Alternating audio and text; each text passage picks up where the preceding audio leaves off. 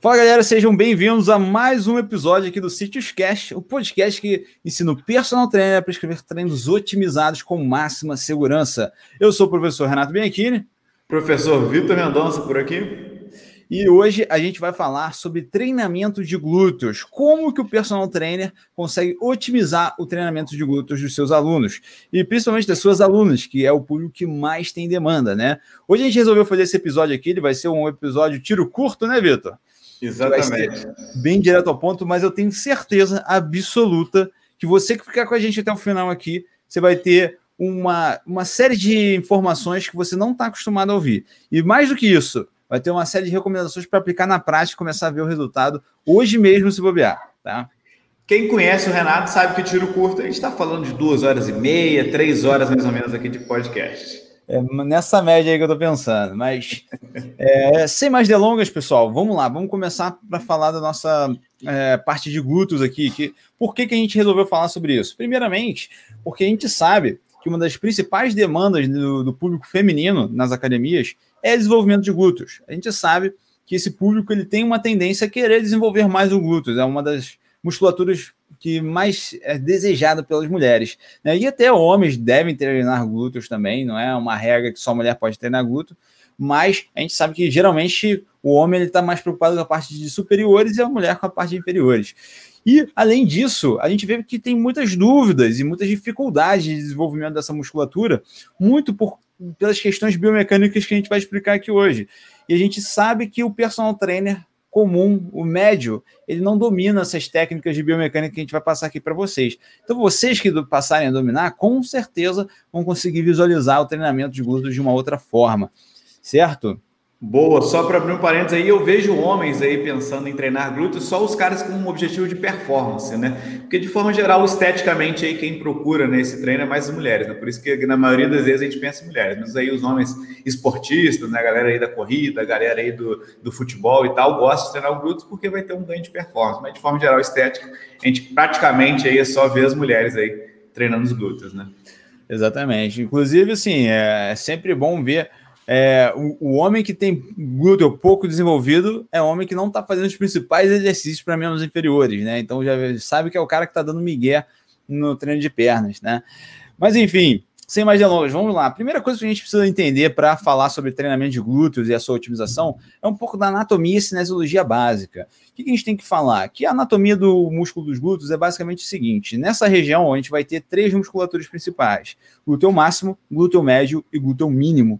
Tá? Uhum. Sendo que o glúteo mínimo tem uma contribuição pequena para o volume total dos glúteos a contribuição maior vai ser do glúteo máximo e do glúteo médio. Sendo que o glúteo máximo ele tem duas vezes o tamanho do glúteo médio, tá? Então, basicamente, a gente pode dizer, e a gente acaba colocando o glúteo médio e o glúteo mínimo no mesmo pacote, porque todos os movimentos que vai ativar o glúteo médio, consequentemente vai ativar o glúteo mínimo também. Então, são musculaturas que vão fazer trabalhos totalmente sinergistas, tá? Então, basicamente, a gente tem que dar ênfase em, desenvolvimento de glúteo máximo e glúteo médio, se a gente quiser uma hipertrofia maximizada da musculatura dos glúteos.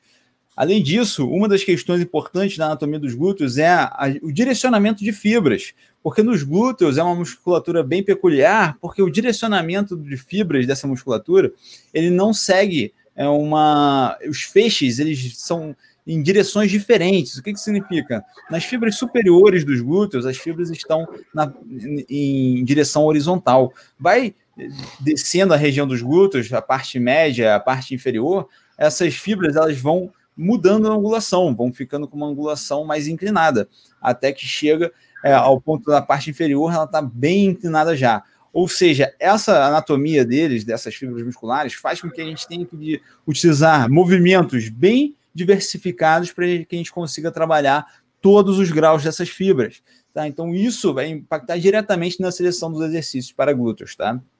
E, por fim, só aqui um resumão da cinesiologia básica, a gente vai ter é, trabalho de glúteos na extensão de tronco, por, pelo a musculatura. Se você pensar aqui, ó, pensa comigo de maneira bem simplificada, é, onde que é a origem e a inserção dos glúteos, né? A origem do, dos glúteos vai estar ali abaixo da região lombar. E a inserção deles vai estar ali, mais ou menos é, abaixo da cabeça do fêmur. Então, basicamente, tá, a gente está falando ali de uma musculatura que está passando pela articulação do quadril. Isso significa que ela vai atuar tanto nos movimentos de extensão de tronco, quanto nos movimentos de extensão de quadril. Tá? Se você não está habituado ainda com essa linguagem que a gente está utilizando aqui de extensão é, e extensão, flexão, tudo mais, já deveria estar, porque aqui a gente é. basicamente está falando com estudantes e profissionais, né? Só se estiver no primeiro período ainda, a gente até aceita. Mas, exatamente. Mas, basicamente, extensão de tronco é um movimento do stiff, que muitos já estão acostumados a fazer, né? É esse movimento que a gente faz no stiff. E a extensão de quadril é aquele movimento que é o glúteo no cabo, por exemplo, né? É uma extensão de quadril. Sendo que a gente não necessariamente está falando de movimentos isolados aqui, né? A gente está falando, por exemplo, no agachamento você está fazendo uma extensão de quadril, está fazendo uma extensão de tronco também, né? Então isso vai ser exatamente todos esses movimentos vai estar envolvido, né? Então tendo essa noção, ah, outra coisa importantíssima, para trabalhos de glúteo médio, principalmente, a gente vai ter ali a abdução como movimento é, principal, a abdução de quadril, né? Para você que não sabe, é a cadeira abdutora, aquela cadeira onde você senta e faz o movimento de abrir as pernas é, na, na, na, posição sentada, né? Então você faz esse movimento de abrir as pernas na posição sentada, ou até mesmo se você fizer a abdução é, em pé, num cabo, por exemplo, você consegue fazer também o trabalho de glúteo médio. Então, é, ele vai trabalhar uma, numa angulação diferente do glúteo máximo. É, é, importante aqui frisar, só como detalhe, aquele, aquela nota do pé do rodapé, né? Que é o seguinte, que é o pé do rodapé, porque assim, é tão específicazinha que é, tem que ser abaixo do rodapé, entendeu? Detalhe do detalhe. Exatamente, que é basicamente assim, vai ter um movimento ali também de rotação medial do, da perna, que vai fazer também uma contração de glúteo, tá? Só que vai ser uma contração de estabilização. Ninguém vai fazer ali um, uma hipertrofia só fazendo essa, esse movimento de rotação. Mas como a gente está passando cinesiologia básica, vale a pena a gente comentar aqui, né? Você imaginando o cara só rodando ali na academia ali com a caneleira? Faz sentido, né? Esse é um exercício mais fisioterapêutico, né? Para você melhorar a ativação do glúteo do que um exercício de hipertrofia. Eu acho que a gente pode botar uma pilha aí, Renato. Falar com a galera que se hipertrofia pra caramba aí, ver o que vai acontecer nas academias. O pessoal vai começar a fazer. Só observar, né? Só observar. Mas então, aí partindo desse pressuposto dessa anatomia de cinesiologia básica, leva a gente a crer. Qual é então o melhor exercício de todos para glúteos, né? E aí eu vou, vou botar aqui no ringue dois exercícios mais comuns aí, que são os que a galera geralmente favorita para os glúteos, tá? Que é o agachamento e é o, é a elevação de quadril, tá? Então esses são os dois exercícios que a galera disputa para saber quem que é o melhor. E sabe qual que é a minha opinião direta, Vitor? É, quando a gente leva esse questionamento, qual que é o melhor exercício para glúteos? Eu vou assim, tanto faz, porque eu vou fazer os dois. Né? Se eu sei que agachamento é excelente para hipertrofia de glúteos e elevação de quadril também é excelente, eu vou fazer os dois. Eu não tenho problema nenhum em fazer os dois. É aquela coisa que eu sempre digo aqui para vocês quando você está na seleção de exercício. Ficar querendo descobrir qual é o melhor exercício para musculatura é uma perda de tempo sem, sem finalidade nenhuma. Porque, basicamente, você nunca vai conseguir chegar a uma conclusão exata e perfeita daquele exercício, porque, ah, vamos se validar na ciência então, vamos ver lá na, nos estudos científicos. Só que pode ser que aquele estudo científico comprovou que um é melhor que o outro, é apenas um estudo é, ali utilizado com um público específico, é um estudo é, utilizado com uma rotina de treinamento específica. Então, tudo isso vai influenciar o resultado. Então, no final das contas, ninguém aqui vai fazer um exercício só para glúteos, vai ter que fazer vários. Então, se a gente está aqui hoje tratando de otimização, ou seja, como que a gente tem o máximo de resultado de glúteos, a gente vai ter que incluir diversos exercícios. Entre eles, agachamento, elevação de quadril, leg press, levantamento terra, stiff, extensão de quadril no cabo, abdução de quadril, cadeira abdutora. Toda essa lista aí você búlgaro. já pode anotar. O meu preferido aí tu não bota, pô. Agachamento búlgaro. O agachamento búlgaro também, recuo, avanço. Todos esses exercícios aí têm que fazer parte de uma rotina de treinamentos para otimização de glúteos. Ah, Renato, então um treino de glúteos tem que ter todos eles? Não necessariamente. Você vai poder fazer uma periodização desses exercícios mas é importante que eles façam parte de alguma fase do seu planejamento, tá bom?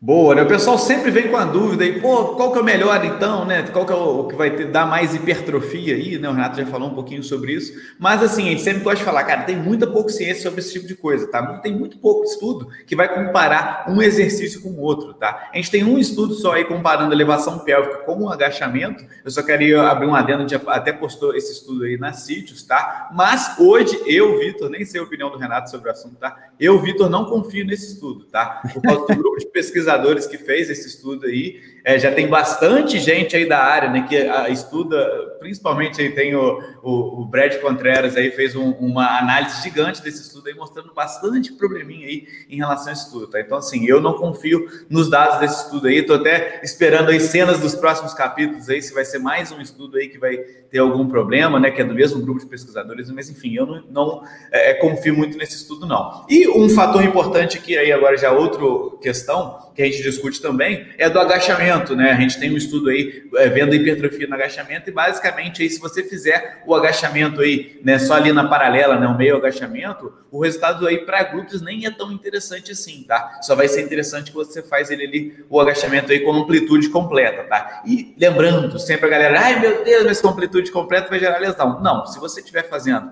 da, da, da, da forma biomecânica correta, movimento correto ali, não tem problema algum, tá? Inclusive aí tem menor índice de lesões. Agora, se o seu aluno ele vai fazer uma retroversão pélvica ali, né? O joelho ele fica valgo na hora de fazer, aí não, aí a gente vai corrigir primeiro esses, esses movimentos biomecânicos para ele conseguir fazer aí com amplitude completa, beleza? Perfeito, Vitor, excelente, excelente. Inclusive tem aquele estudo famoso, né, do agachamento que teve foi uma revisão de mais de 220 artigos científicos só sobre agachamento, que mostrou que o maior nível de tensão retropatelar, ou seja, é, o maior nível de tensão ali na tua região dos joelhos vai ser quando você está a 90 graus, com os joelhos a 90 graus. Então, veja bem, não é, é perpendicular ao solo, tá? Não é quando a sua coxa está perpendicular ao solo. É o joelho 90 graus, que isso é um pouco antes aí, tá? É quase o meio agachamento, tá? Né, do ponto de vista da biomecânica. E esse é o maior grau de, de tensão nessa musculatura. E tem dois motivos principais, porque quando você não vai tão a fundo no agachamento, você não tem ali o que a gente chama de efeito de. tem um nome em inglês que é wrapping effect, né? Que é basicamente um efeito de cobertura, tá? Vamos dizer assim. De uhum. envolvimento. Uhum. Envolvimento é a palavra perfeita para isso. Que é basicamente quando você é, vai começar a acionar mais os seus glúteos, principalmente no exercício, que é para proteger o seu joelho. Então, por incrível que pareça, mais contra-intuitivo, agachamento a fundo protege o joelho. Até o segundo motivo é que você, para fazer um agachamento a fundo, você não vai botar tanta carga assim, né? Porque você vai poder fazer menos carga do que se você fizesse um agachamento com menos amplitude. Então, com isso, você acaba gerando menos tensão por conta de estar utilizando menos carga. Então, você tem mais resultados, é, mais segurança, utilizando menos carga e fazendo ele em amplitude completa. Beleza? Boa, só pegar o comentário do Johnny aqui que lembrou de um que a galera gosta bastante também, a gente não citou, tá? É importante citar aqui, senão a galera fala, é, esqueceu desse daqui, que é o agachamento sumô aí, a galera gosta bastante de utilizar também. É, pode botar agachamento sumô, é o agachamento e todas as suas variações, né? É. É fazer, porque agachamento. E só... o pistol, tá ligado? Tipo assim, o cara vai pegar todas as variantes é. possíveis, né? E o levantamento terra sumou. Só o que não entra aí nesse, pela minha lista aqui, só o que não entra é o leg de ladinho, esse aí não entrou aqui, não. É, esse daí eu não vou encaixar, não. E o glúteo graviton? E o glúteo graviton. Então, o glúteo graviton, eu não sou nem assim 100% contra, que eu acho que não tem risco, não apresenta risco de, de lesão. Mas ao mesmo tempo, é aquilo que a gente sempre fala, né? Sobrecarga no, nesse exercício é muito baixa, né? É muito baixa, então. É, pode ter um exercício otimizado. Eu entendo que pode ter um risco, dependendo da amplitude que ele vai fazer, tá? Se ele tem uma amplitude muito alta ali, do, do que tem aquela queda pélvica que o pessoal fala, a gente uhum. apresenta um, um, risco de lesão aí, né? Mas é, é questão sempre que a gente sempre fala, né? Da análise do custo-benefício de você utilizar esse, esse tipo de exercício. Pois é, porque basicamente o que está sendo feito ali seria um step up no box, ou então até mesmo bem parecido com um leg press. Né? Então, assim, o step up no box substitui bem. É um exercício que você pode suportar bem mais carga, segurando uma, uma alter, manilha, né? Talvez uma forma de, de você utilizar mais carga e conseguir fazer um exercício melhor, né? Step up no box é muito crossfit, cara. Subindo, Subida de, de caixote, então. caixote fica bom, aí, aí dá para entender bem. Mas não tem nada contra o crossfit, não, né?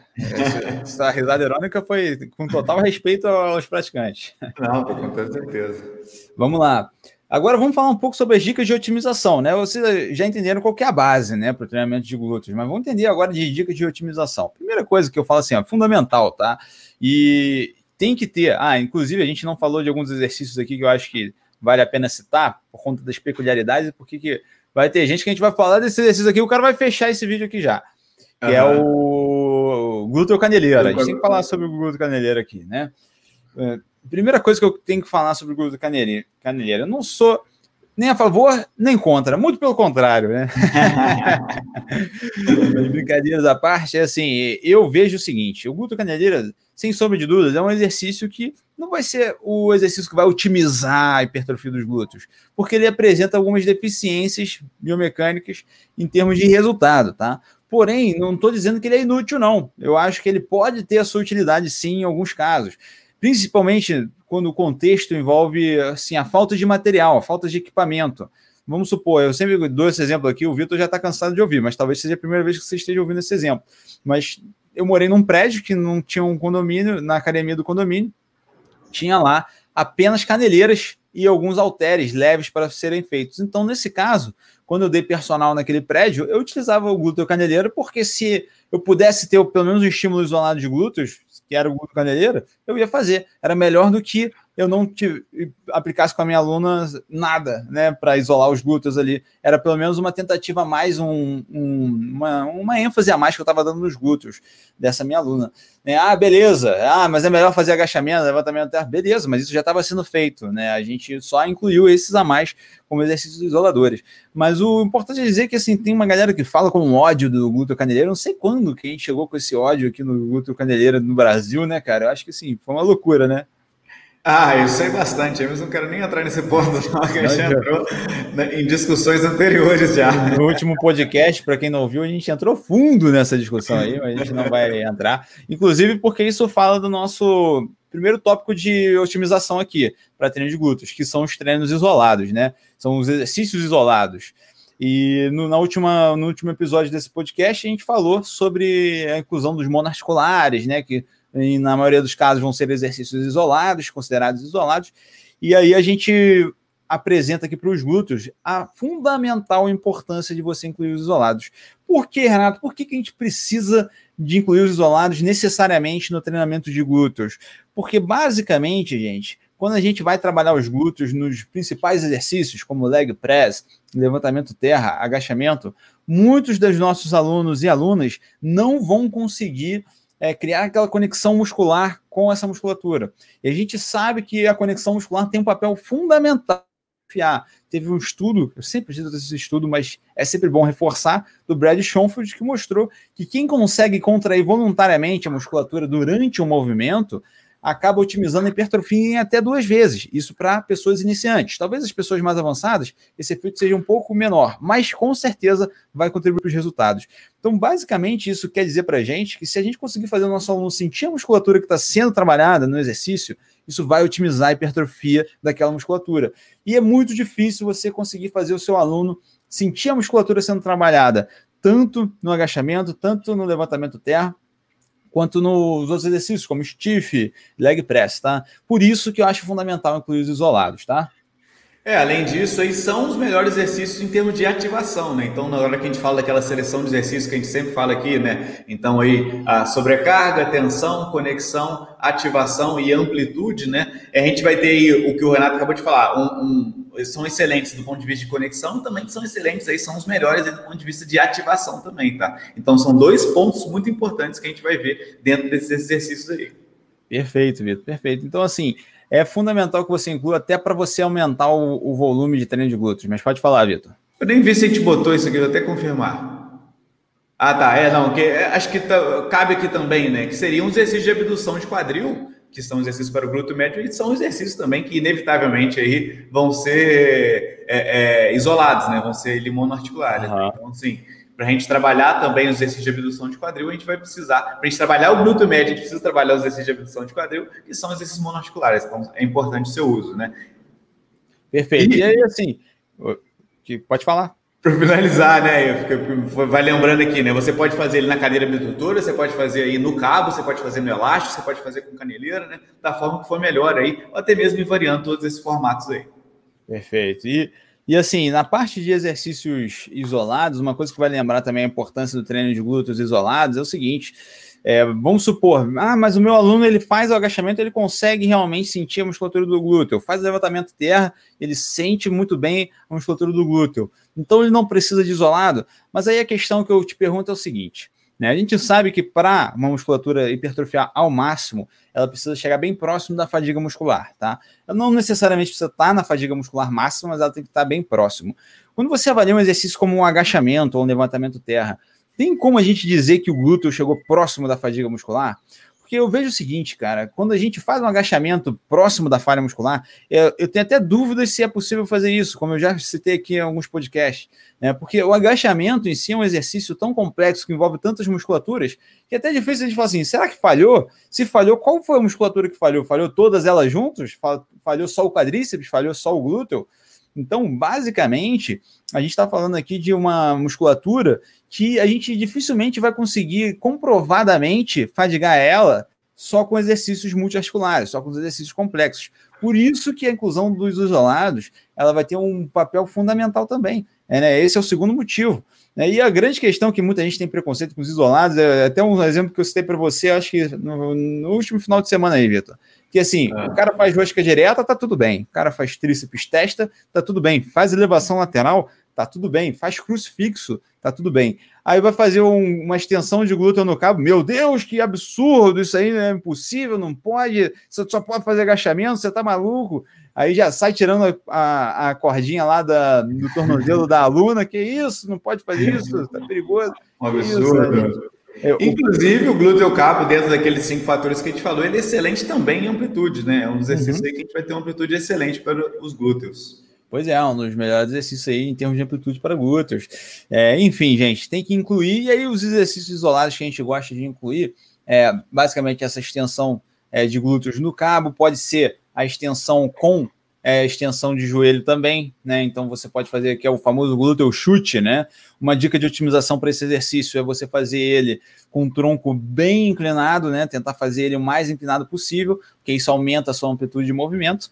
É, de preferência, coloca o pé de apoio em cima de um step para você ter amplitude máxima de movimento. E lembrar que uma das grandes os grandes erros biomecânicos desse exercício é o aluno é, fazer ali uma torção de tronco, né, onde ele vai estar desequilibrado e não vai conseguir fazer uma execução é, num, no eixo é, horizontal. Ele vai estar fazendo ali é, todo o movimento meio com um tronco meio torcido, que é a tendência no, normal é, do corpo humano era se ajustar para isso. Mas tem que ficar atento que isso no longo prazo não é legal, tá? Isso no longo prazo pode gerar uma lesão.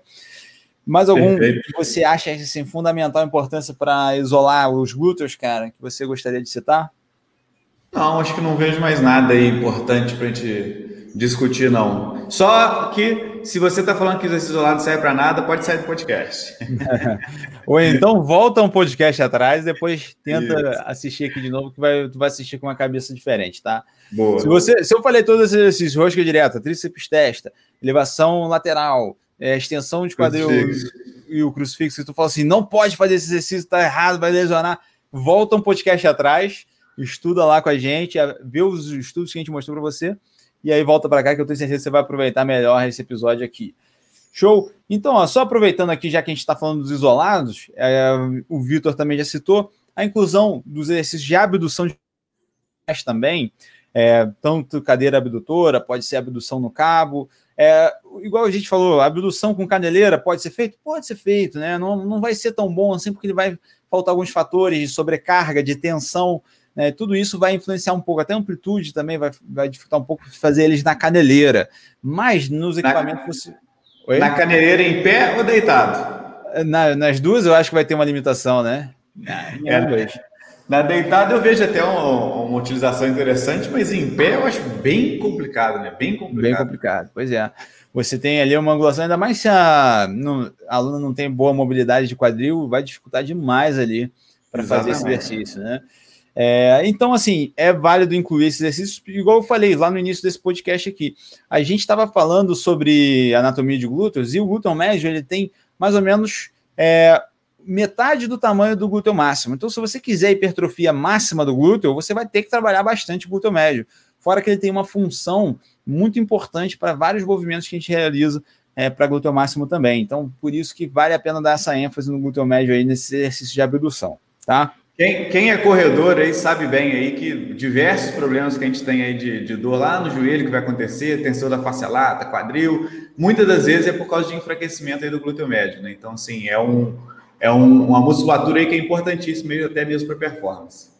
Perfeitamente, Vitor. E aí, uma, uma das dicas que eu gosto muito de dar, principalmente treinamentos de glúteos, até de dorsais, eu gosto muito de incluir essa técnica, é a técnica de pré-ativação, tá? Nos glúteos eu acho ela importantíssima porque a pré-ativação ela ajuda a aumentar o recrutamento de unidades motoras e de fazer e aumentar a excitabilidade das células musculares. Ou basicamente, então, essa técnica de pré-ativação, fica tranquilo que eu vou descrever ela aqui com detalhes para vocês. Ela é uma técnica que faz você é, melhorar a qualidade dos exercícios que você vai fazer na musculação. Então, a técnica de pré-ativação é muito bem-vinda logo no início do treino. Você faz uma série de pré-ativação, uma série só de pré-ativação já é o suficiente para você ter benefícios adicionais ali no seu treinamento. Ela é uma série de preparação para o treinamento. Basicamente, a pré-ativação é você fazer um exercício desses isolados, tá? E, e, pode ser feito em vários exercícios, tá? Você pode fazer uma pré-ativação na cadeira abdutora, você pode fazer uma pré-ativação até na própria extensão de quadril no cabo lá, que a gente estava falando aqui, né? Extensão de glúteos. Você pode fazer a pré-ativação aí, Vitor. Um bom aparelho para a gente fazer a pré-ativação é o, é o glúteo graviton, porque é, geralmente a gente vai usar pouca sobrecarga, né? Então vai combinar bastante. Ou muito. Ah, não. Tô... Eu ia falar que no graviton ao contrário, no glúteo graviton não. Como é que é? Eu ia falar que no glúteo graviton é o contrário, né? Por causa de quando você vai usar para fazer a barra e o tríceps, mas para o glúteo graviton não. Seria... Exatamente, exatamente. É. E, e outra forma que você pode fazer essa pré-ativação, se você. É, pô, um, uma das coisas que eu gosto muito é usar aqueles elásticos, né? Aqueles extensores, que você pode colocar ele, aquele em formato de anel que coloca entre os joelhos, né? Para fazer a abdução ali no solo, para fazer uma elevação de quadril com a perna abduzida, com aquela tensão, tudo isso ajuda a pré-ativar essa musculatura. E até para fazer extensão com esse próprio elástico no solo mesmo, né? Aquele movimento que, que, a gente falou que parece que é proibido na academia, que é fazer o glúteo quatro apoios ali, o glúteo Exato. onde você faz, que na verdade ele não é quatro apoios, ele é três apoios, se você parar para pensar, né? Mas muita gente chama de quatro apoios. Basicamente, essa técnica consiste em você fazer esse exercício isolado para glúteos, né, de forma a não fadigar a musculatura completamente, ele não chega à exaustão, tá? ele só aumenta ali a atividade daquela musculatura. Tá? Então ela é totalmente diferente da técnica de pré-exaustão, que a maioria aqui já deve conhecer. Pré-exaustão é quando você usa um exercício isolado para exaurir uma musculatura antes de um, de um exercício multiarticular, de um exercício mais complexo. Então, por exemplo, uma pré-exaustão é eu ir lá fazer um crucifixo até a falha e depois fazer o supino reto. Isso é uma técnica de pré-exaustão, que, entre parênteses aqui, não mostra benefícios adicionais de hipertrofia, não, tá? Essa técnica de pré-exaustão. Porém, ela é uma técnica que pode ser utilizada. Independente dos fatores, ela vai aumentar o volume de treinamento para peitoral, nesse caso que eu expliquei. Então, ela tem alguns benefícios adicionais. Só que, para hipertrofia diretamente, essa técnica não tem nada demais. Mas a pré-ativação, onde você não leva a falha muscular, ela tem muitos benefícios potenciais para o teu treinamento. Porque, basicamente, você faz uma pré-ativação de glúteos e vai fazer um agachamento, você aumenta a conexão da musculatura da aluna. Então, isso vai ter benefícios é, positivos nesse treinamento.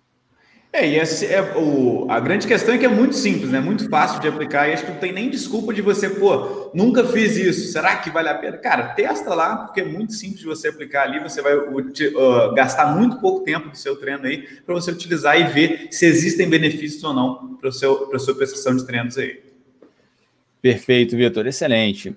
É, e aqui agora vamos falar um pouco sobre as manipulações biomecânicas que são possíveis de se fazer para otimizar o treinamento de glúteos. Eu falo o seguinte: se você entra para um treino, pega o treino que você faz hoje de membros inferiores, independente da ênfase que você quer dar e tal. Se você de hoje, a partir de hoje, quer dar ênfase em glúteos por algum motivo, nesse treino que você já faz, você pode fazer algumas alterações biomecânicas nesse treinamento para fazer com que você consiga ter um melhor aproveitamento dos glúteos. Que tipo de alterações biomecânicas a gente pode fazer? Primeiro, o Vitor citou lá no início, que é ampliação de é, amplitude, né? Ampliar a amplitude. que é basicamente você trabalhar com amplitudes maiores de movimento, isso vai ajudar bastante a você ter um, já uma melhor aproveitamento dos glúteos, nos principais exercícios, leg press, levantamento terra, agachamento. Aí a gente começa a entrar mais específicos em cada exercício. É, geralmente, quando você aumenta sua base no agachamento, ou seja, você faz o agachamento sumô, você aumenta um pouco a ativação dos glúteos. Como eu sempre falo para vocês, ativação aumentada não é sinônimo ainda de hipertrofia. Mas se eu tenho alguma técnica que eu posso aumentar a ativação, como uma tentativa de otimizar a hipertrofia, eu vou fazer. Porque isso, se minha intenção é dar ênfase em glúteos, eu vou fazer isso a não ser que, para aumentar essa ativação nessa técnica, eu esteja deixando os outros fatores de lado. Né? Então, se eu vou perder amplitude para ter mais ativação, não faz sentido nenhum. Se eu vou perder tensão do movimento para ter mais ativação, não faz sentido nenhum. Tá? Mas se eu vou só simplesmente ter um ganho de ativação com aquele exercício, só fazendo ele de forma diferente, por que não fazer? Tá? Então, ó, as principais formas de ativar mais a musculatura é abrir a base na, no agachamento, é você abrir a base e superiorizar a sua pisada no leg press, tá? Então, se você colocar os pés mais acima da plataforma, você, além disso, pode fazer na passada que você faz, né? aquela passada que você segura dois halteres, duas anilhas e vai andando, né? Caminhando na academia. Tem alguns academias que até proíbem esse exercício, né? Porque atravanca o caminho de todo mundo. Mas Exato. basicamente, as passadas mais largas vão fazer maior ativação de glúteos também. Quando você faz a subida no degrau, não posso falar step up, senão o Vitor aqui vai, vai implicar comigo. Mas quando você faz a subida no degrau ali, seja no box, na caixa, no, no, no step que você tem aí, você vai utilizar um. Quanto maior for a altura, maior vai ser a ativação dos glúteos. Então, tudo isso você pode manipular a biomecânica do seu exercício para conseguir ativar mais os glúteos, tá? Essas são apenas algumas dicas que a gente pode dar para vocês. Boa, só dois aqui do aumento da amplitude no agachamento. A gente já falou sobre isso, mas é importante. E no step up também ali, como é que você falou? Subida na caixa, né? Da subida na caixa. É, cara, se o seu aluno não tem a mobilidade necessária, ele vai ter dificuldade de aumentar essa amplitude aí, tá? Então, pô, você vai pedir para ele subir na caixa ali, a caixa vai estar muito alta, ele vai ter essa queda pélvica, vai fazer todo torto ali de lado. Cara, aí é melhor você trabalhar a mobilidade do seu aluno, diminuir um pouco a amplitude, trabalha a mobilidade para depois você ir aumentando essa amplitude aí, tá? Não adianta nada você querer aumentar essa amplitude se o seu aluno não consegue fazer da forma correta, tá? Então, ficar atento nesses fatores aí que é importante. Perfeito. A nossa penúltima dica aqui de otimização de treinamento é falando sobre a questão individual das mulheres. Por que a gente vai tratar das mulheres? Porque é o principal grupo de pessoas que quer otimizar a hipertrofia de glúteos, né? E essas mulheres, geralmente, elas têm. O corpo da mulher ele tem alguma parte fisiológica bem diferente da do homem. E a gente tem que saber essas diferenças para poder otimizar o treinamento delas. E a principal diferença que vocês vão ter que notar na prática é a capacidade de recuperação acelerada e a capacidade de suportar altos volumes. Engraçado que a gente fez um post recentemente lá no Instagram sobre isso, e aí teve um comentário que eu achei excelente, de uma aluna falando assim: ah, mas a minha recuperação é péssima. Eu treino na segunda-feira, só consigo treinar depois de 5, 6 dias, porque eu fico toda dolorida. E aí entra uma questão muito importante. E quando eu falo isso, tem que entender muito bem o contexto que eu estou falando para vocês. Quando eu falo que as mulheres se recuperam mais rápido que os homens, eu não estou dizendo que assim todas as mulheres do mundo vão se recuperar melhor do que todos os homens do mundo. A gente está falando de uma questão relativa à quantidade de massa muscular que ela tem. Tá? Então vamos supor um indivíduo treinado, um fisiculturista, vamos colocar assim, homem, ele é óbvio que ele vai se recuperar muito mais rápido que uma mulher destreinada. Isso é muito óbvio, tá? E muito obviamente também, uma mulher destreinada, ela vai se recuperar pior do que uma mulher treinada. Então, tudo isso você tem que ter em mente na hora que você for avaliar isso que eu estou falando para vocês. Então, quando eu falo que elas têm uma recuperação acelerada, é que se eu pego hoje uma mulher, vamos supor, uma mulher tem a mesma quantidade de massa muscular do que um homem, tá? É difícil, é raro disso acontecer, mas existe. Né? Um homem ali e a mulher, mesma quantidade de massa muscular. Os dois vão começar a musculação hoje, tá? Comigo eu tenho certeza que essa mulher ela consegue se recuperar mais rápido das sessões de treinamento e até entre as séries do que esse homem, por conta do sistema energético predominantemente dela, predominante dela. Ela tem um sistema energético de recuperação mais rápida, porque ele é baseado, né, no todas as vias energéticas dela é baseado num sistema é, mais de uma via mais rápida, enquanto o homem não. Então, basicamente, essa explicação fisiológica a gente consegue atestar na prática com vários estudos que mostram que, por exemplo, é, mulheres com o mesmo nível de treinamento de homens, com a mesma quantidade de massa muscular, quando realizam uma série até a falha, elas conseguem fazer uma outra série com o mesmo número de repetições num período mais curto do que os homens. Ou seja, às vezes um homem vai demorar dois, três minutos para conseguir fazer uma série com o mesmo número de repetições e mesma carga, a mulher vai demorar um minuto e meio. Né? Isso aí vai ser mais ou menos nessa faixa. Então, basicamente, isso mostra que a gente tem que fazer no treinamento de glúteos aplicar essas especificações. Então, o que, eu recomendo para o treinamento de glúteos? Duas coisas principais aqui que eu vou falar. É óbvio que vai ter uma série de questões para a gente destrinchar aqui, mas eu vou até fazer um convite aqui no final para quem quiser. Mas antes de fazer esse convite, para a gente destrinchar legal, duas recomendações gerais de, para as mulheres que querem otimizar o treinamento de glúteos e para você que é personal e quer otimizar o treino de glúteos das suas, da, das suas alunas é você treinar com mais frequência durante a semana, ou seja, fazer pelo menos três treinos de inferiores durante a semana. Já vou explicar todo esse contexto, tá? Que eu sei que o pessoal tá falando, Renato é maluco, tem que treinar duas vezes bem treinado, três vezes é coisa de maluco, não vai dar tempo de se recuperar. Já vou explicar isso. E segundo, é, ajustar ali o intervalo de recuperação e o volume que está sendo prescrito. Tentar prescrever um volume maior para essas alunas, pelo menos no ponto de vista semanal. Por que, que eu falo que treinar três vezes por semana é interessante para as mulheres? Porque dá para você distribuir muito melhor o treinamento. Em vez de você chegar lá, num treino de segunda-feira de membros inferiores da mulher, e prescrever 10 exercícios para ela fazer, com três séries cada um, por que, que você não faz ali três treinos distribuídos, essa mesma quantidade de exercício, para ela fazer três sessões de treinamento? Para para pensar aqui comigo. Vamos, vamos pegar nesse caso mesmo que eu estou explicando. Se ela fosse fazer 10 exercícios, três séries cada um na segunda, e 10 exercícios, três séries cada um na quinta, ela faria por semana 60 séries totais de membros inferiores, né? Se a gente pegasse essas 60, 60 séries totais que ela faria e dividisse em três sessões, ela faria 20 séries por sessão. Tá? Então, isso ia fazer ela fazer uma sessão muito mais aproveitada, porque ela não ia estar tão fadigada lá nas últimas séries daquela sessão. Ela ia ter depois 48 horas para se recuperar até quarta-feira para treinar novamente essas outras 20 séries que ela faria para membros inferiores. Ou seja, você tem um aproveitamento muito melhor do treinamento, consegue dar ênfase, e fora que você pode fazer a manipulação biomecânica que eu estou falando. Você pode fazer na segunda-feira essas 20 séries de membros inferiores com ênfase maior em quadríceps. Então, eu vou incluir a cadeira extensora, vou incluir aqui o agachamento e o leg press, que são exercícios fundamentais para quadríceps. Aí, já na quarta-feira, eu vou fazer um, um treinamento mais focado nos isquiotibiais. Vou incluir mais stiff, cadeira flexora. E na sexta-feira eu vou fazer o meu treino bem focado para glúteos. Então vou incluir mais o que? O step up no box, ou a subida de degrau aqui, como comumente conhecido aqui no nosso podcast, subida de degrau, é, subida no, no caixote. E vou incluir também a elevação de quadril, vou incluir a extensão de glúteos. Então, assim, você vai consegue distribuir muito melhor esse treinamento, fazer uma variedade muito maior de treinamento se você faz três sessões, tá? E agora falei para caramba, deixa o Vitor ter seus comentários dele sobre isso aí.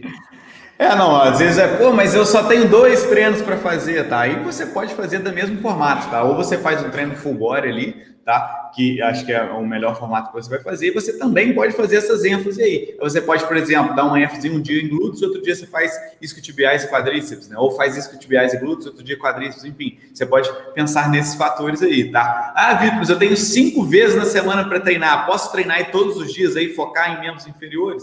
Pode e não pode, tá? Eu vejo, eu talvez eu gosto também dessa, desse tipo de divisão, igual o Renato faz aí dos três, eu acho que é bem interessante. Eu prefiro, às vezes, encaixar ou membros superiores, até mesmo tronco, ou até mesmo treino aeróbio aí nos outros dias. Eu, vejo como um formato bem interessante. Mas se a aluna preferir também, a gente pode fazer todos os dias, tá? De cinco vezes, seis vezes na semana. E a gente vai fazendo nesse formato, tá? De ênfases diferentes ali. Mas, ah, na grande maioria das vezes, eu já vejo que a recuperação não fica tão adequada assim. Então, esse é o formato mais legal que eu vejo. E aí, dentro daquele exemplo que o Renato tinha dado lá daquela aluna que falou que não conseguia é, se recuperar, né? Isso é importante da gente falar também, que eu tinha tinha, eu cheguei até a conversar com ela no inbox, é, é, era um caso aí de volume muito alto, tá? Era um volume muito alto para o nível de condicionamento dela. E isso é o que a gente sempre fala, né? A gente sempre bate martelo aqui com vocês que o nível de, o volume tem que ser alto aí para quem quer hipertrofia. Mas, obviamente, de acordo com o nível de condicionamento daquela pessoa ali. Se ela quer uh, começar a treinar agora e fazer 50 séries por semana para menos inferiores, não, não, com certeza não vai dar certo, tá? Então tem que pensar nesses fatores aí.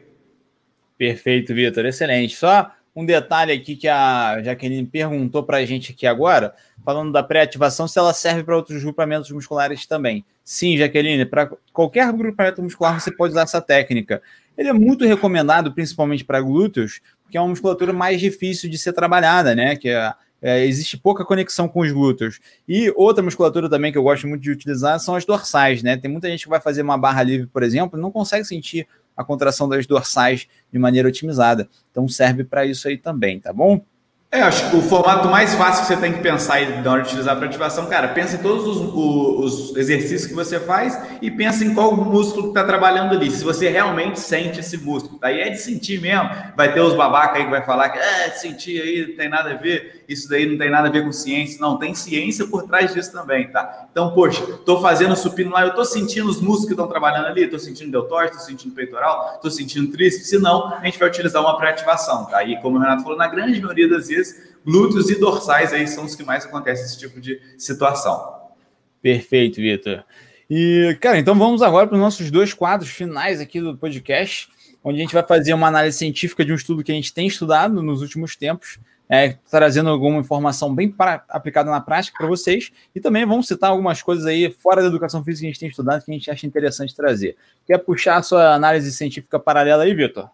Boa, eu estava relendo um estudo aqui de uso de whey protein aí para galera idosa, tá? Para indivíduos, mulheres idosas, né? Então, pô, muita gente fala, ah, pô, mulher, pô, mulher já tem dificuldade de ganhar hipertrofia. Idosa, então, pode desistir, né? E a gente viu aí é, é, o, o grupo, né, que trabalhava um que tomava whey protein o outro nem tomava whey protein, tá? E ambos tiveram ganhos de hipertrofia bem interessantes, tá? Aumento de 2,3% aí para quem uh, uh, não utilizava whey protein e com a utilização do whey protein ali 35 gramas por dia, aumento de 4,8, tá? Os ganhos de força também foi bem maior no grupo do whey protein aí. Então, mostrando de novo, que a gente sempre já falou 200 vezes aqui também, né? A importância, às vezes, da suplementação da proteína, principalmente para o indivíduo, indivíduo que não consegue aí, bater as quantidades de macro aí suficiente para gerar hipertrofia, tá? No dia a dia, ali na rotina do dia a dia, muita gente não consegue a, a utilizar o, o, a quantidade de, de, proteínas aí necessárias, então acaba que a suplementação de whey protein é super simples, super fácil de fazer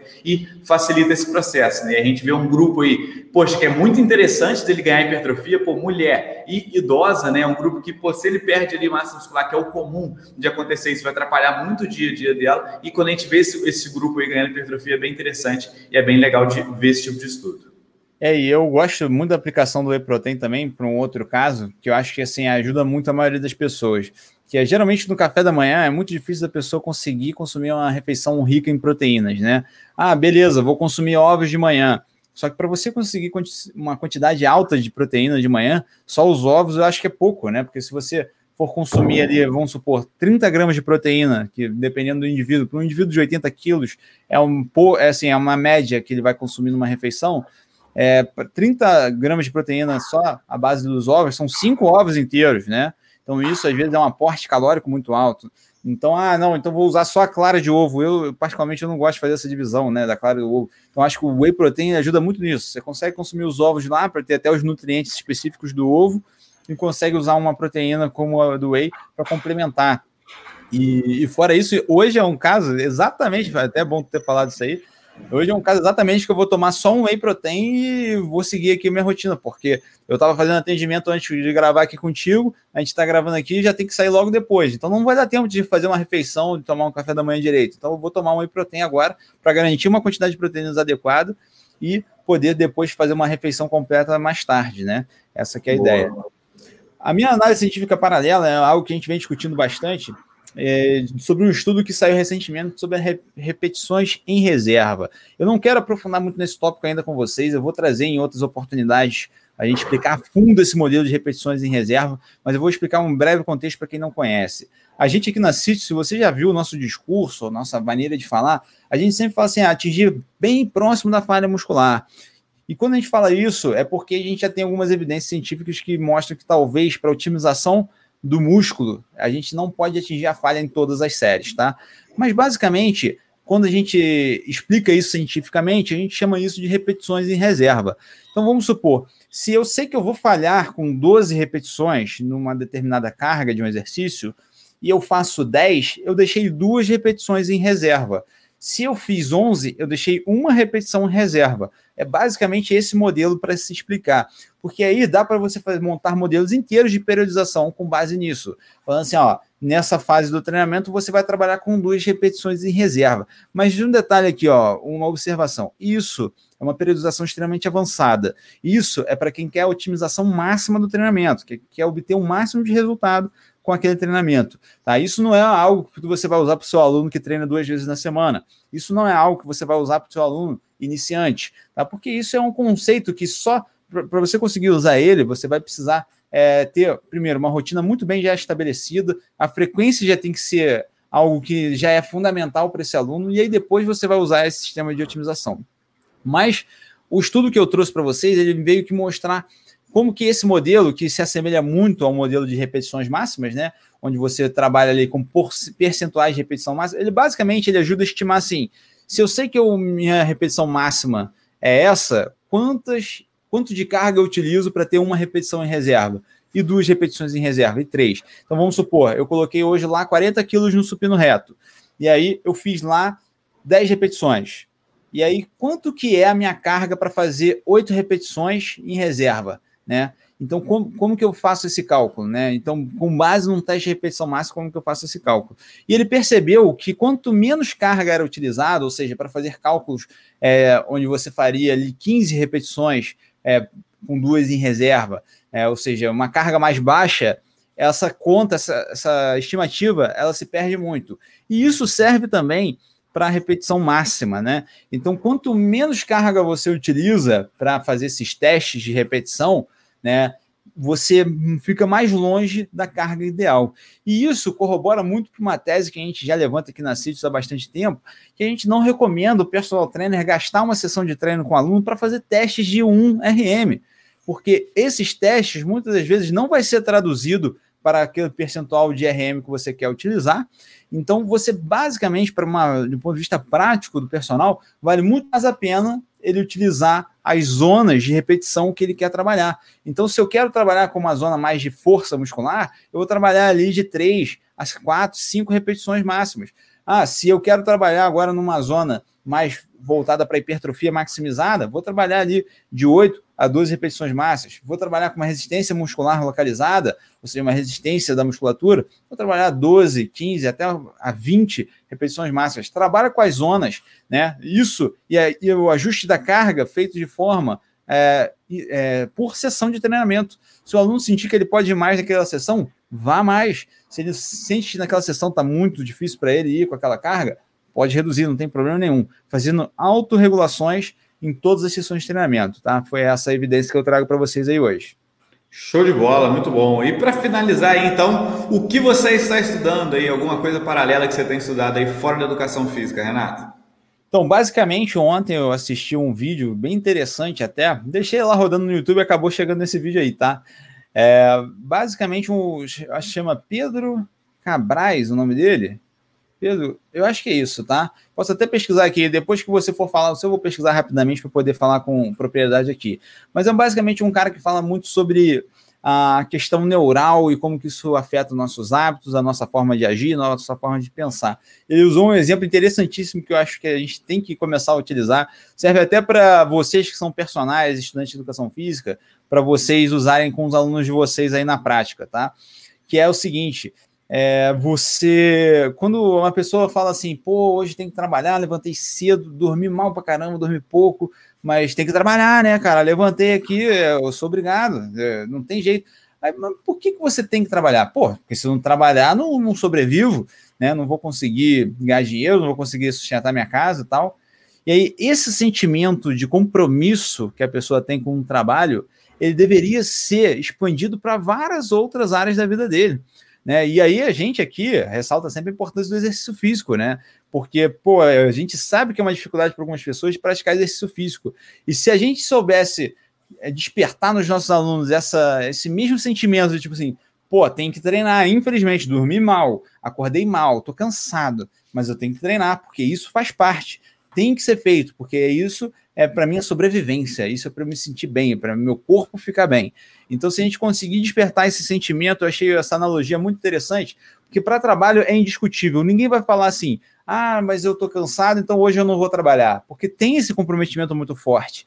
Então, tem que despertar esse comprometimento para outras áreas da vida, inclusive o treino e até um outro aqui que aí eu posso dizer para muitos dos nossos alunos aqui da Sítios. Ah, pô, eu estou sem tempo para estudar, estou sem tempo para para estudar os conteúdos que eu quero da CITES, para fazer os cursos da CITES.